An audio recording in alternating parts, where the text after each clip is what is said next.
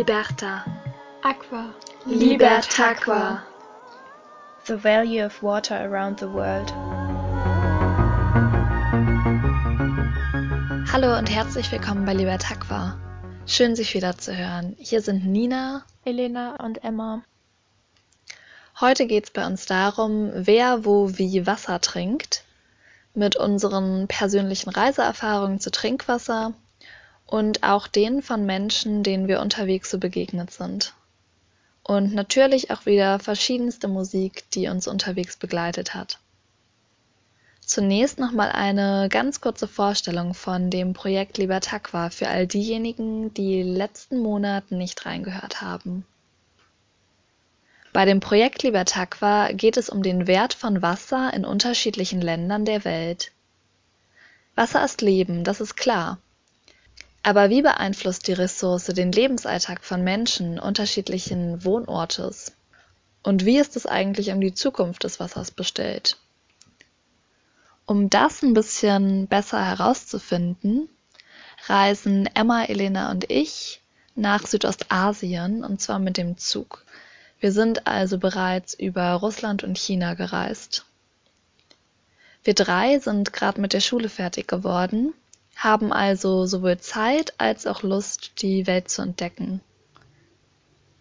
Interviews, Artikel und Fotogalerien werden im Laufe des nächsten Jahres noch unsere Website füllen. Ihr findet sie unter dem Link libertaqua.org. Ihr könnt auch gerne bei uns auf dem Instagram-Account libertaqua vorbeischauen, um einen persönlichen Einblick von unserer Reise zu bekommen. Die erste Woche unserer Reise haben wir in Riga bei zwei sehr lieben Gastfamilien verbracht, die über die deutsche Schule in Riga an uns vermittelt wurden. In einer der beiden Gastfamilien haben wir den 43-jährigen Gürz kennengelernt, der sich als Ökologe bereits sehr umfassend mit der Wasserqualität in Riga befasst hat. Schon sobald wir die Grenze aus Deutschland Richtung Osten überquert haben, konnten wir Leitungswasser nicht mehr ungefiltert oder unabgekocht aus dem Hahn trinken. Und Gürz hat uns erklärt, dass das in Riga nicht etwa in der Wasserqualität liegt, sondern daran, dass viele Rohre und Leitungen in einem schlechten Zustand sind. I'm living in Riga and uh, water in, uh, in Riga is, is being abstracted by soft surface uh, sources. It is uh, mainly river Daugava and uh, it uh, supplies water, most, most of the water for, for Riga There is also some part of the water which is being uh, abstracted from, from, from groundwater sources, uh, but it is relatively um, minor minor share in the kind of total from from the total water abstraction. And uh, yes, the, the water is, is specially treated before it is being being um, supplied to the public. Uh, the quality is what the quality of the water is good. I know. I've been I've been I've been participating in uh, in studies where, where, where, the water quality has been studied, and the water quality is in general very good, uh, except it, that um, the the water supply infrastructure in places are in in um, deteriorating uh, condition, which obviously affects the, the quality of the water what you get out of the tap. Riga ist bisher nicht von Wassermangel betroffen. Es herrscht dort, wie in Deutschland, ein humides Klima mit vielen Niederschlägen. Allerdings könnte ein Leben dort schon in einigen Jahrzehnten nicht mehr möglich sein. Goetz befürchtet, dass der Meeresspiegel infolge des Klimawandels so stark ansteigen könnte, dass Küstenstädte wie Riga überschwemmt werden. I would, I would, I would presume that in 2050 uh, I'm not really sure if we will live here because by that time all the polar ice caps in Arctica and Antarctica perhaps would, would be already melted at least the, some some part of it. Meaning that then the sea, level, sea levels would, would rise and um, there, therefore it would create uh, problems for uh, coastal inhabitants and places um, urban areas such such as Riga, which is located uh, only a few meters above, above the sea level. So it will definitely will, will be a problem. It will definitely affect. This is what we know already at, at, at this moment. It will definitely happen. Then, mm. it, it will be a problem. Luise, eine 17-jährige Schülerin aus Riga, befürchtet ähnlich dramatische Auswirkungen des Klimawandels auf die globale Wassersituation.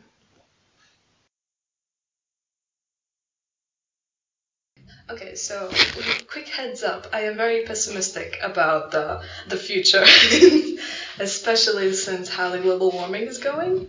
And uh, so about water, probably, if not all, then a lot, most, definitely at least half of the ice in the poles will be gone.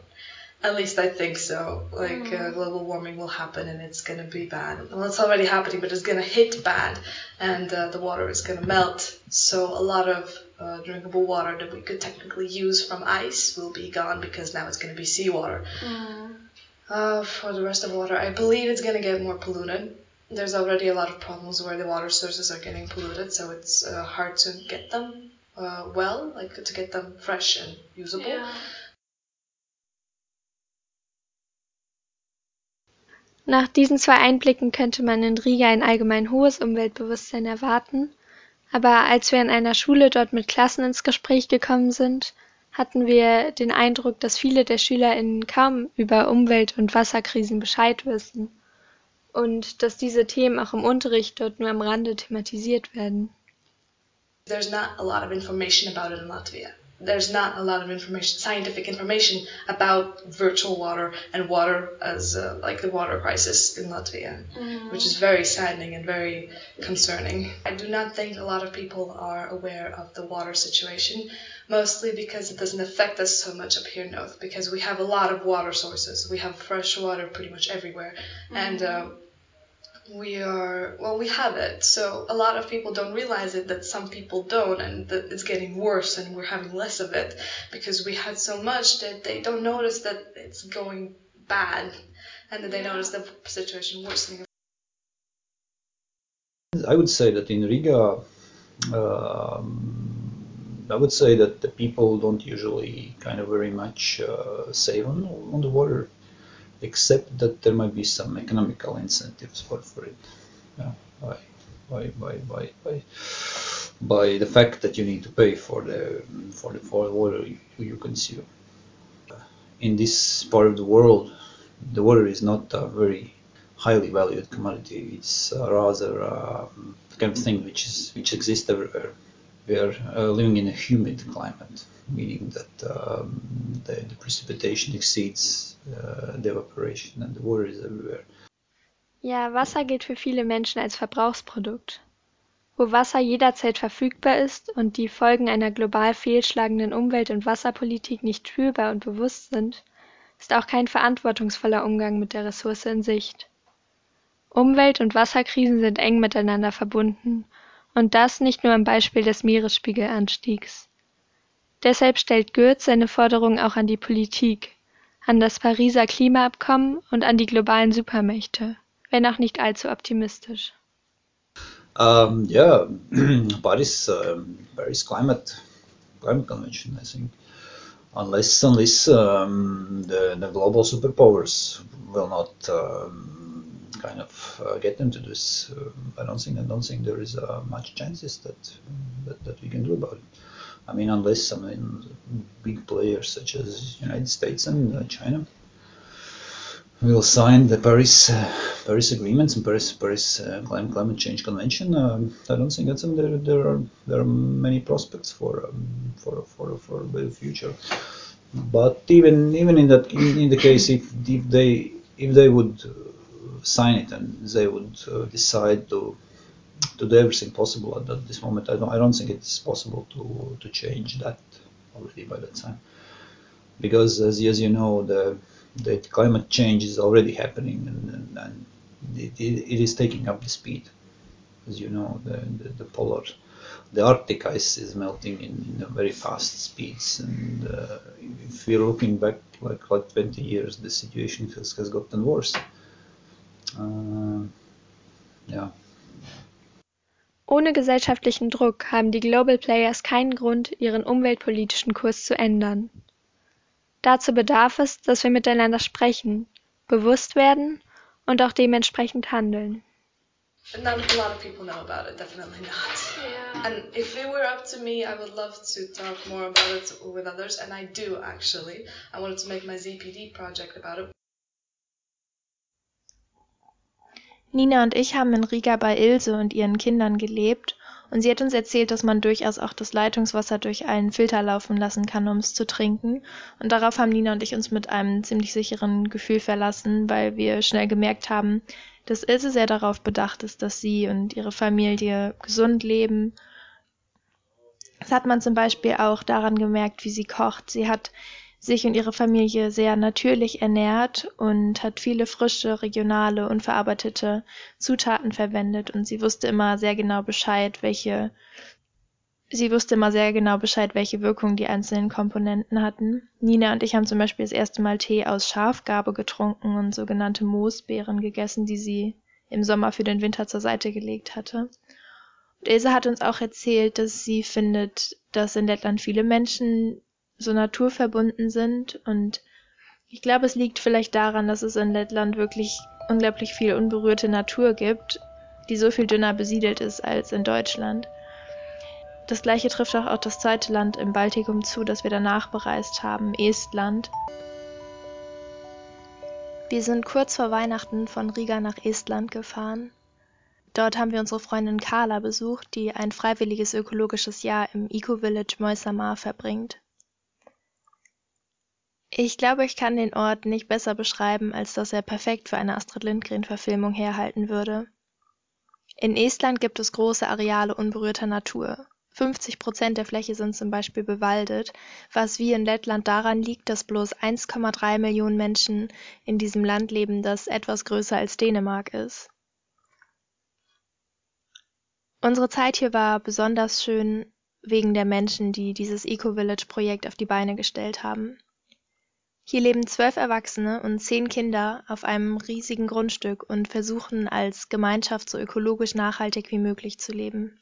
Es gibt große Ackerflächen und einen Garten, wo ein Anteil des Nahrungsmittelbedarfs gedeckt werden kann. Viele Dinge für den alltäglichen Bedarf werden vor Ort selbst hergestellt. Es gibt zum Beispiel auch eine Schule für die Kinder und vor allem ganz viele Möglichkeiten, Ideen auszutauschen und sich miteinander zu vernetzen.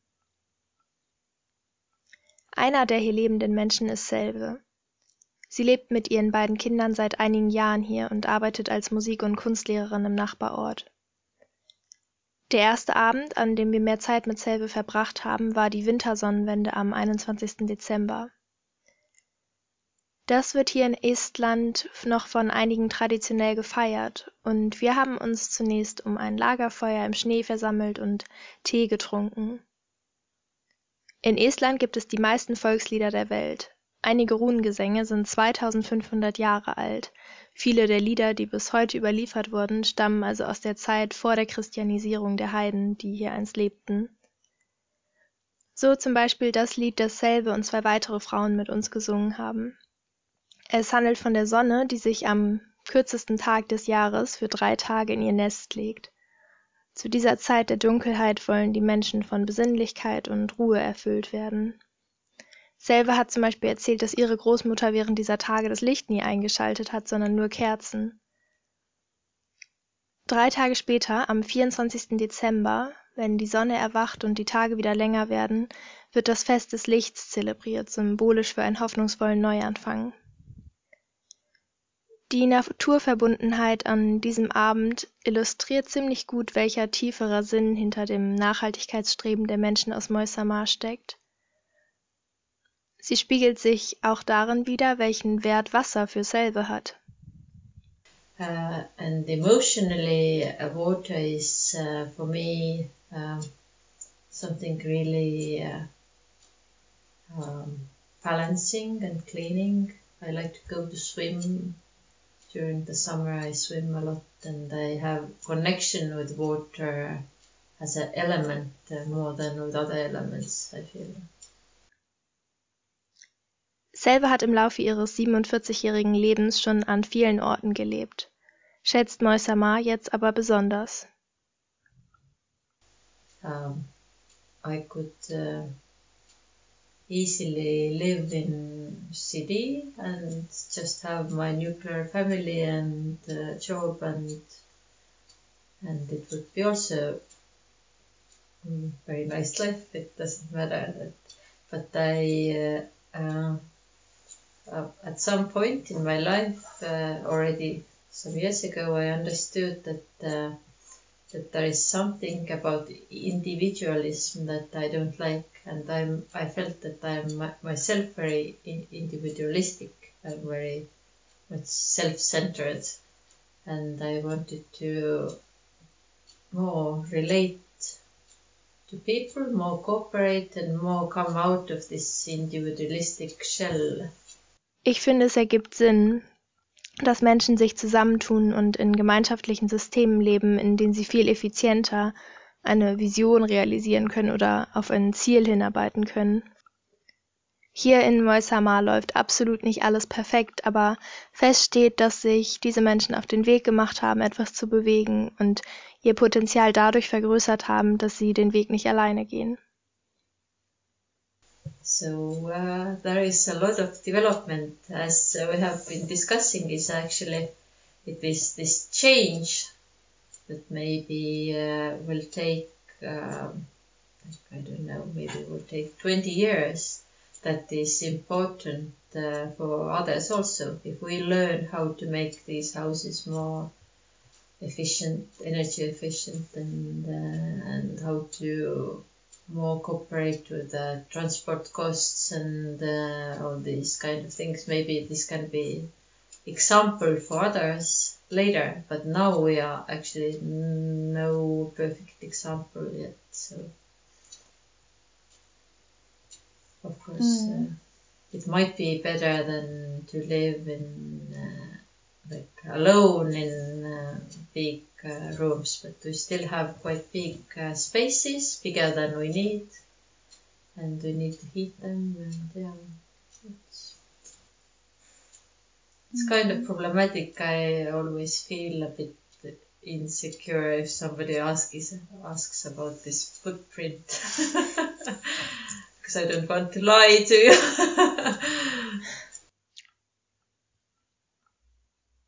In diesem Sinn, habt keine Angst, irgendwas falsch zu machen, sondern werdet einfach aktiv und fühlt euch hiermit ermutigt, Menschen zu finden, mit denen ihr auf eure eigene Weise die Welt ein bisschen besser machen könnt. Vielleicht klappt das ja auch in bestehenden Gruppen, in denen ihr schon seid, zum Beispiel eine Schulgemeinschaft, eure Freundesgruppen, Kollegium oder auch größer gedacht euer Stadtteil oder Kommune. In Russland war die Zeit endgültig vorbei, in der wir einfach nur den Hahn aufgedreht haben und das Leitungswasser getrunken haben. Wir waren insgesamt zwei Wochen in St. Petersburg und Moskau und hier haben wir entweder Wasser abgekocht, es durch einen Filter laufen lassen oder es gab einen extra Hahn, der einen Filter integriert hatte. Jedoch haben wir auch unterschiedliche Informationen über die Qualität des Leitungswassers bekommen. Alina und Nikita aus St. Petersburg zum Beispiel waren total schockiert, als wir ihnen erzählt haben, dass wir mitten im Zentrum der Stadt aus einem Hahn getrunken haben, obwohl er sogar einen extra Filter hatte. Wobei da nicht ganz klar war, wie gut der war. Auch bei Dimitri in Moskau war nicht sicher, wie gut die Qualität des Wassers war. Seine Mutter hat das genau wie wir abgekocht und dann getrunken und auch aus dem Wasser Speisen zubereitet, aber Dimitri und seine Frau haben zum Beispiel die Babynahrung für ihr Kind nur aus Wasser aus der Flasche zubereitet. Es war definitiv umständlicher zu trinken. Zu Beginn haben wir zu wenig getrunken und hatten oft Durst, einfach weil wir es nicht gewöhnt waren, das Trinken erst vorzubereiten und es uns nicht möglich war, intuitiv zu trinken. In China war unser Trinkverhalten ähnlich. In Peking und Shanghai haben wir es gefiltert oder abgekocht. Und ich weiß nicht mehr genau warum, aber in Guilin, das ist eine Stadt in Südchina, wurde uns das zu suspekt und dann haben wir angefangen, Kanister mit Wasser zu kaufen. Und ja, das war dann der Wendepunkt. Seitdem haben wir kein Leitungswasser mehr getrunken. In China gab es eine Besonderheit in Bezug auf das Trinkwasser, die wir sehr genossen haben. Eigentlich wurden wir darauf schon eingestimmt auf unserer Zugfahrt von Moskau nach Peking. Wir sind dann nämlich im Waggon einer chinesischen Zuggesellschaft gefahren. Also es gab chinesisches Personal und einen Heißwasserspender. Wenn der Zug gefahren ist, der wurde mit Kohle betrieben, dann wurde auch das Wasser geheizt und es war sehr schön, immer Tee zu trinken. Ja, die Freude war noch größer, als wir in China angekommen sind und festgestellt haben, dass es an vielen öffentlichen Orten diese Heißwasserspender gibt.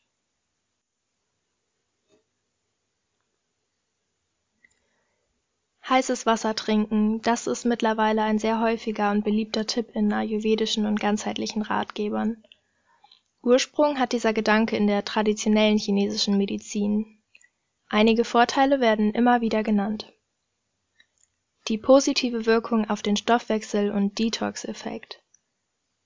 Die Gefäße werden geweitet, was dem Körper gut tut, wird schneller hineintransportiert, was ihm schadet, schneller wieder raus. Schädliche Bakterien werden eliminiert, indem sie von dem heißen Wasser abgetötet werden. Der Kreislauf kommt besser in Schwung mit einem Glas Wasser am Morgen, der Blutdruck kann gesenkt werden. Kalorien sollen schneller verbrannt werden und sogar die Nase befreit sich besser von Schleim mit heißem Wasser. Und weil heißes Wasser nicht nur stimulierend auf Nase und Magen wirkt, heißt es, sondern auch positive Effekte im Gehirn hat, lässt es unser Gegenüber sympathischer erscheinen bei einer Tasse heißem Wasser. Ob das nun alles zutrifft, ob Heißwassertrinker gesünder leben, das können wir nicht sagen. Fest steht aber, wer durch China reist, wird sehen, dass heißes Wasser zum Lebensalltag gehört. Überall an Bahnhöfen, öffentlichen Waschräumen und Warteräumen stehen Wasserspender mit kostenlosem heißem Wasser. In Restaurants wurde uns unaufgefordert heißes Wasser serviert. Heißes Wasser wird hier zelebriert. Zehn Minuten gekocht, abgekühlt auf Trinktemperatur, fertig. Seit gut drei Wochen haben wir China verlassen und lassen uns im Nordvietnam von sommerlichen 20 Grad verwöhnen.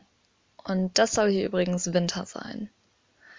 Vom langgestreckten Vietnam kennen wir bis jetzt nur eine relativ kleine Insel in der Halong-Bucht, Cat Ba und Hanoi, beides nördlich gelegen. Und unser Wasser, das trinken wir, wie es das Auswärtige Amt dringlich empfiehlt, nur aus der Flasche. Mit dem Kauf von Flaschenwasser sind wir schon ziemlich konsequent. Gepaart mit unserer Verplantheit, wichtige Dinge zum richtigen Zeitpunkt zu erledigen, hatten wir so schon den ein oder anderen durstigen Abend. Zum Beispiel auf Katbar, wenn die Inselgeschäfte schon geschlossen hatten und uns dann noch einfiel, ach ja, Wasser alle. Kein sauberes Wasser aus dem Hahn zu haben, ist eine Umstellung für uns. Ehrlich gesagt, es nervt total. An einem besonders schlimmen Touristen-Hotspot sind wir auch in eine verbreitete Wasserfalle getappt. Ein Kanister, sechs Liter Wasser haben wir gesehen, spottgünstiger Preis. Das sah nach einer zu schönen Überraschung aus, und es war es auch, wie wir am Abend im Hostel festgestellt haben. Das Siegel des Kanisters war nämlich praktisch nicht mehr vorhanden, das Wasser höchstwahrscheinlich bloß aufgefüllt. Täglich mehr als sechs Liter Wasser für uns drei zu beschaffen, das ist noch keine Selbstverständlichkeit für uns geworden und bietet manchmal einige Hürden. Aber aus Angst vor Krankheiten versuchen wir es dennoch durchzuziehen. Umso mehr verwundert es uns, von Vietnamesen zu erfahren, dass sie ihr Wasser gut und gerne aus der Leitung trinken. Ein Vietnamese, der ohne Sorgen Leitungswasser trinkt, ist der 21-jährige Slee. Wir haben ihn in einem hipsterig anmutenden Restaurant getroffen. Natürlich vegan-friendly, fresh and healthy, das sein Angebot sehr gut auf die Horden von Backpackern auf Katbar angepasst hat. Slee ist auf der Insel mit knapp 30.000 Einwohnern groß geworden. Yeah, and do you know where the water that you use comes from? Actually, I didn't know that before, but I can guess uh, the my water that I'm using every day from the other village of the island. Yes, in the island we have uh, totally four or five villages. Um, I think it's from the it's called the, the village is called um, Junzhou village. It's uh, around three or four kilometers from the town. Uh, yes, and we have the, that is like the water resource. But I'm sure the water on the island is really fresh, and there is no like uh, there no um, chemicals. Actually, uh, the even in my family, we take water from the from the rainy. Yeah, and we have the like the spot just carry the water, you know, the rain water and really fresh water. And, I mean, it's pretty fresh. It's good. Yeah. And do you drink uh, the tap water? Oh yeah, for sure. We drink the tap water every day, but uh, because uh, I said that there is no. You can Can drink we- the tap water. Yeah, we can drink the tap water. Also, the fresh water is we drink both. That's for sure. Oh, okay. Yeah. Das haben wir tatsächlich zum ersten Mal gehört. Und das einen Tag vor unserer Abreise von der Insel, nachdem wir bereits rund 50 Liter Flaschenwasser gekauft haben, um damit entweder Pepsi, Cola oder auch Nestle zu unterstützen. Die Wahl zwischen Pest und Cholera. Aber alternatives Flaschenwasser ist nicht in Sicht. Auch in Hanoi hat ein weiterer Interviewpartner die Darstellung von Slee unterstützt, dass man das Leitungswasser tatsächlich trinken könne. Also, ich heiße Christian Oster. Ich lebe seit 16 Jahren jetzt hier in Hanoi. Ich bin verheiratet, habe eine 15-jährige Tochter und ähm, bin 61 Jahre alt. Vielen Dank. Und ah ja, den Beruf? Von Beruf bin ich eigentlich Journalist, äh, bin aber hier als Reisebegleiter unterwegs. Ich habe ein kleines Reisebüro und biete Reisen von Nord- bis Südvietnam an. Okay, danke. Als Touristenführer konnte Christian uns ganz genau aufklären, was es mit Trinkwasser in Hanoi so auf sich hat. Ah, weißt du, woher dein Wasser kommt? Das kommt hier aus den Bergen, aus Dam Dao. Das ist ein Naturpark. Das Wasser hat einen natürlichen Arsengehalt. Deswegen trinken viele Leute hier das Wasser aus den kleinen Flaschen. Die vielen vietnamesischen, die Einheimischen, die trinken das äh, Wasser so aus dem aus der Leit, so wie es aus der Leitung kommt. Und das ist eigentlich auch kein, ähm, kein Problem. Es wird zunehmend zu einem Problem, weil durch die Stadtentwicklung äh, wird das, senkt sich das Grundwasser und dadurch nimmt der Arsengehalt zu und damit wird es dann irgendwann zum Problem. Okay. Kannst du das vielleicht nochmal genauer erklären? Ja, also ähm, durch die Bautätigkeiten, wir haben ja, stellt euch vor, 2008 hat Hanoi noch 3,5 Millionen Einwohner gehabt. Jetzt sind es 7,2 Millionen. Und im nächsten Jahr möchte Vietnam gerne Industrienation sein. Da werden die ganzen Satellitenstädte zwischen Flughafen und Rotem Fluss, seht ihr hier auf der Karte hier, Roter Fluss, Flughafen und Stadt, ähm, wird ähm, das nun, werden diese ganzen, diese ganzen Satellitenstädte werden alle eingemeindet und dann hat Hanoi 10 Millionen Einwohner. Also wir reden über einen Zeitraum zwischen 2008, da war Vietnam Entwicklungsland, jetzt sind wir ein Schwellenland und 2020 möchte Vietnam gerne Industrienation sein. Jetzt könnt ihr euch vorstellen, bei diesen Bauaktivitäten äh, und dem Wachstum von 3,5 auf 7 auf bald 10 Millionen, da ist ein riesen äh, äh, Wohnungsbedarf, Wasserverbrauchbedarf, die wollen ja alle ihren Wasserhahn aufdrehen und damit sinkt der Grundwasserspiegel. Und dadurch, dass der Grundwasserspiegel sinkt, äh, läuft es natürlich auch durch ähm, äh, vermehrt durch Gestein hindurch, was wiederum dieses Arsen mit, äh, mit sich bringt, so dass der Arsen, der natürliche Arsen, den wir Gehalt, Gehalt, den wir jetzt hier haben, dass der eben mit ansteigt. Und das ist dann nicht so witzig, wenn man den auf Dauer trinkt. Also jetzt im Moment, wie gesagt, würde ich sagen, ist es jetzt nicht so eine ganz große äh, Gefahr. Aber wenn wir diese Dimension mit einplanen, dann ist es ähm, irgendwann nicht mehr witzig. Die Entwicklung, die Christian aus dem Stand heraus beschrieben hat, haben wir auch noch mal genauer recherchiert. Der vietnamesische Wirtschaftsboom ist erwartungsgemäß nicht nachhaltig. Er findet ganz klar auf dem Rücken der Umwelt statt. Das macht sich auch beispielsweise im EPI stark bemerkbar, dem Environmental Performance Index, der die ökologische Leistungsbilanz von über 150 Staaten bemisst. Im Jahr 2008 war Vietnam noch auf Platz 76, also mittelmäßig. Zehn Jahre später, im Jahr 2018, hat das Land sich jedoch auf Platz 132 verschlechtert. Alles auf dem Weg zur Industrienation. Und was bedeutet das in der Gegenwart für uns? Was bedeutet es für unser Trinkwasser? Wasser in Hanoi und auf Katbar trinkbar aus dem Hahn? Wir drei sind bei allen Warnungen, die wir so aufgeschnappt haben, noch skeptisch. Und ehrlich gesagt haben wir hier auch täglich so viel Umweltverschmutzung gesehen, dass wir uns negative Auswirkungen auf Grund- und Oberflächenwasser nur zu gut vorstellen können. Am Strand Plastikmüll, komische Flüssigkeitsschlieren und wirklich ungute Gerüche im Meer und auf anderen Gewässern und überall, wo Menschen sich aufhalten, weitere Berge von Müll. Wir kaufen also weiter Flaschenwasser, ein Luxus, den wir uns leisten können. Wir werden zum Thema Trinkwasser für Geld und in dem Zusammenhang Wasserprivatisierung auf jeden Fall nochmal eine ausführlichere Folge machen, also stay tuned. Trotzdem haben wir schon mal ein bisschen durchgerechnet, inwiefern sich Vietnamesen geprüftes sicheres Trinkwasser denn überhaupt leisten können, wenn es denn nicht aus der Leitung fließt. Das Durchschnittseinkommen pro Tag liegt hierbei gerade einmal 5,30 Euro verschwindend gering im Gegensatz zu den an die 100 Euro in Deutschland. Wird nun der tägliche Trinkwasserbedarf in Vietnam mit dem günstigsten gekauften Wasser für vielleicht so 10 Cent pro Liter abgedeckt, dann macht das bereits 2% des Einkommens aus. Das mag nach nicht viel klingen.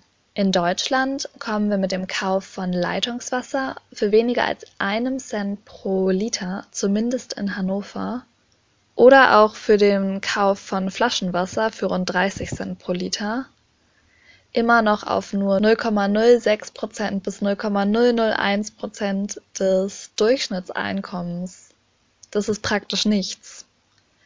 Wasser ist also relativ gesehen viel, viel teurer in Vietnam. Und somit kann ein großer Teil der Bevölkerung sich sauberes Trinkwasser bestimmt nicht leisten. Emma, Elena und ich sind reich in Vietnam mit einem Budget von 10 bis 20 Euro pro Tag und greifen somit im Zweifelsfall zu den sicheren, qualitätsgeprüften, versiegelten Flaschen. Wir sind gespannt, wie sich die Trinkwassersituation noch verändern wird, wenn wir weiterreisen. Mit diesem Bericht sind wir inzwischen in der Gegenwart angelangt. Wer hätte es gedacht? Egal wo, ob arm oder reich, alle Menschen haben das gleiche lebensnotwendige Bedürfnis nach Wasser. Wir haben noch nicht viel von der Welt gesehen, da wo wir waren, nur Einblicke erhaschen können, Einzelpersonen zu Wort kommen lassen. Aber fest steht, nirgends war Trinken bisher einfacher, günstiger und gesünder als in Deutschland. Wir hoffen, euch hat unsere Berichterstattung gefallen darüber, wer wie wo Wasser trinkt. Wir freuen uns aufs nächste Mal und bedanken uns fürs Zuhören.